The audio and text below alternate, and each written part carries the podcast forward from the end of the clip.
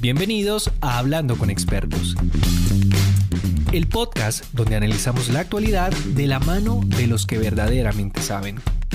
Silvana, y por último, me gustaría eh, preguntarle eh, sobre el tema de las estafas en el turismo de vacunas. Todo negocio, nos enseña la historia, eh, es acompañado de una estafa.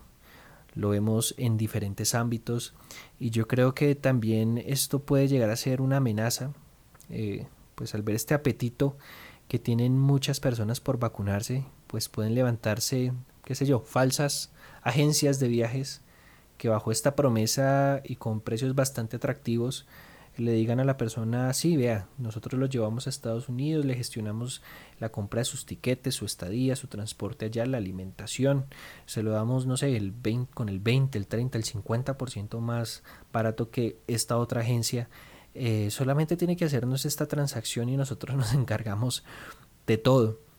Hoy en día hay estafas para todos, Silvano. ¿Usted cree que con el tema del turismo de vacunas también se dé pie al tema de las estafas?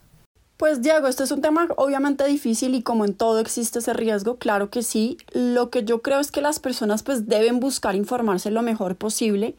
Efectivamente las estafas existen y, y las personas que sacan provecho a situaciones de necesidad también desafortunadamente.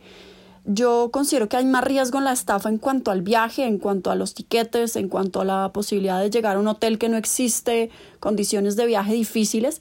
La estafa como tal en la vacuna, eh, considero que hay menos riesgos en el sentido en que los países sí han sido muy estrictos en qué entidades pueden poner las vacunas. En Estados Unidos son las farmacias o supermercados o centros especializados, digamos, reconocidos por, por muchas personas como autorizados para poner las vacunas y las vacunas tienen además este certificado que otorgan después de, de, ponerlas. Eh, tanto lo hacen la persona que va a turismo de vacunas como la persona que va a un centro de vacunación en alguna ciudad en Colombia. Entonces yo creo que en ese sentido el riesgo es menor, sin embargo no significa que no existe. Y también está el riesgo de que si la entidad no es conocida, se pierda un poco los protocolos de las cadenas de frío y puedan tener problemas con la vacunación, como ya ocurrió eh, tal vez en algún momento eh, con unas vacunas de Johnson y Johnson en Estados Unidos que se, que se tuvieron que perder por precisamente no cumplir con estos protocolos. Entonces esos riesgos sin duda existen, riesgos en que una persona pueda ser estafada en, el momento en acceder a una de estas ofertas de viajes. Eh, y yo creo que lo mejor siempre es ver un poco atender a esta información que existe y, ver la reputación de eh, la persona que le está o la, agencia de viajes que le está vendiendo eh, el paquete turístico como tal. Y creo que esto es, esto es algo importante que puede llegar a, limitar ese riesgo que existe en, estafa, en ser estafado. Eh, bueno, hasta el momento no he conocido el primer caso de estafa de este tipo, pero como lo dice Silvana, en todo existe un riesgo. Yo le quiero regalar cuatro tips a usted que me escucha sobre cómo eventualmente puede llegar a evitar caer en estas trampas que amigos de lo ajeno inescrupulosos puedan llegar a hacer por estos días. Lo primero es, eh, consulte la existencia de la agencia de viajes con ANATO, que como les decía es eh, esta asociación que reúne a todas estas compañías encargadas del turismo en Colombia.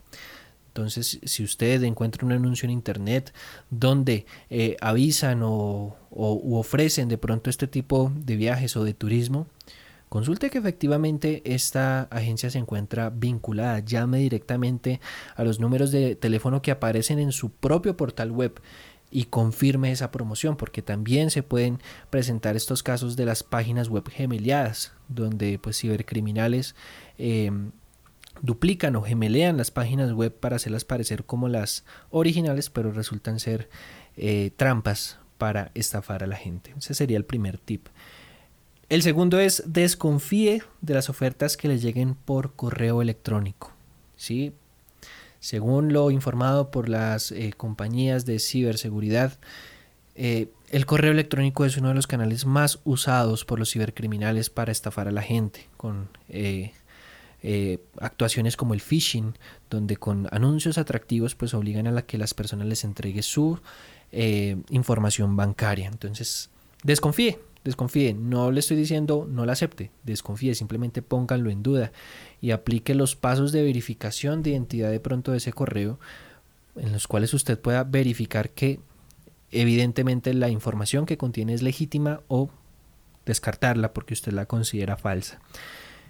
El tercero es dude de los precios exageradamente bajos. Este es uno de los principales mecanismos o es uno de los principales señuelos que tienen eh, los estafadores para capturar la atención de sus, em, de sus víctimas. Si bien hoy eh, viajar a Miami puede estar por el orden, los son los tiquetes, ¿no? De por ahí del 1.500.000, 2 millones de pesos, que para muchos colombianos de pronto puede llegar a ser un precio bajo. Desconfíe. Si de pronto usted ve que los valores de los tiquetes o de la estadía son exageradamente bajos, por lo normal, si no se le llega una oferta que dice viaje Miami por 300 mil pesos, pues yo desconfiaría de eso.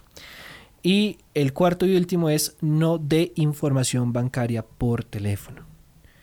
Si bien en la legislación colombiana no hay una norma, no hay una ley que impida que agencias operadoras de turismo le pidan a usted eh, información bancaria por teléfono para concretar una compra. Esto incluye el número de la tarjeta de crédito, el código de seguridad y la fecha de expiración del plástico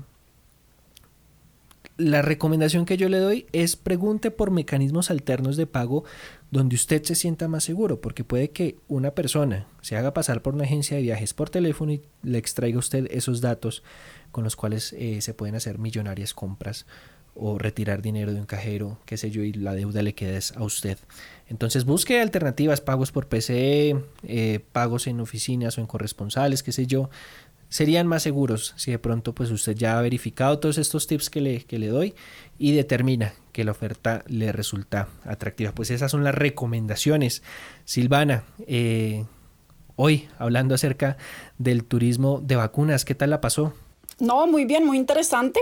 Una, una cosa que sí me, se me olvidó comentar, que creo que hay otra mirada del turismo de vacunas y es aquellos países que están aprovechando para reactivar su turismo solo con personas vacunadas. Es otra mirada, no ofrece la vacuna, pero sí quiere proteger, digamos, a su población, incluyendo solo personas que ya están inmunizadas para poder acceder a sus territorios, tal como lo hace España en este momento.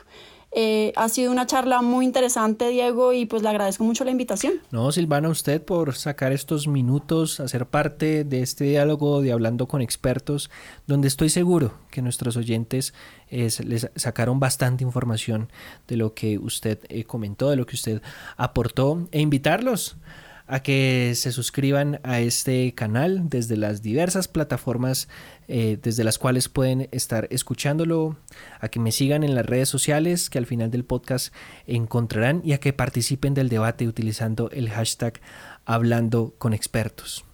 No siendo más, nos escuchamos en un próximo episodio. Hasta luego. Este fue un capítulo más de Hablando con expertos. Mi nombre es Diego Ojeda y me gustaría que me siguieras en mis redes sociales, donde encontrarás contenido interesante sobre las investigaciones que hago como periodista.